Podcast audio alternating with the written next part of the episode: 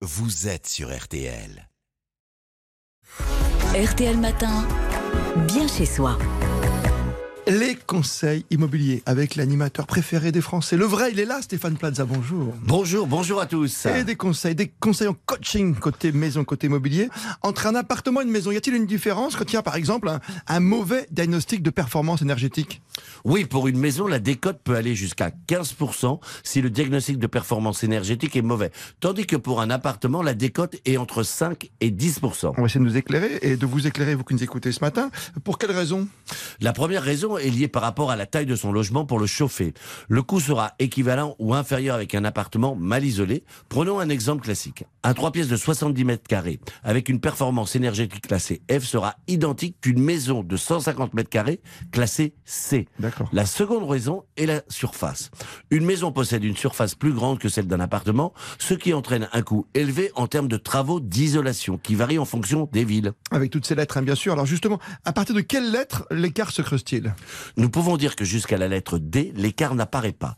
Il apparaît à partir des lettres G, F, où effectivement l'écart est très important. Cet impact de diagnostic, Stéphane, varie-t-il entre régions, comme par exemple le prix, qu'on connaît bien, le prix du mètre carré, hein, notre vecteur? La réponse est oui. On trouve une forte présence de passoires thermiques dans le nord de la France qui entraîne une baisse de 15% pour les maisons, tandis que dans le sud, l'impact est moindre. La baisse est de 5 à 10% qui s'explique par les conditions climatiques plus chaudes. Paris n'est pas encore impacté dans cet écart. Pourquoi euh, justement Paris n'est pas impacté? Le marché de l'immobilier à Paris subit une tension depuis un an. Les prix baissent à cause de la situation actuelle et non à cause d'un mauvais DPE. Également, nous trouvons dans la capitale un pourcentage supérieur de passoires thermiques que dans le sud. 51% contre 31%. N'y voyez pas d'ironie hein, euh, de ma part, mais est-ce qu'on peut dire que pour les futurs acheteurs, investisseurs, ils font une affaire en achetant une passoire thermique? C'est une affaire, oui, car le prix au mètre carré est moindre. La contrepartie est d'accepter les travaux qui parfois sont longs et coûteux.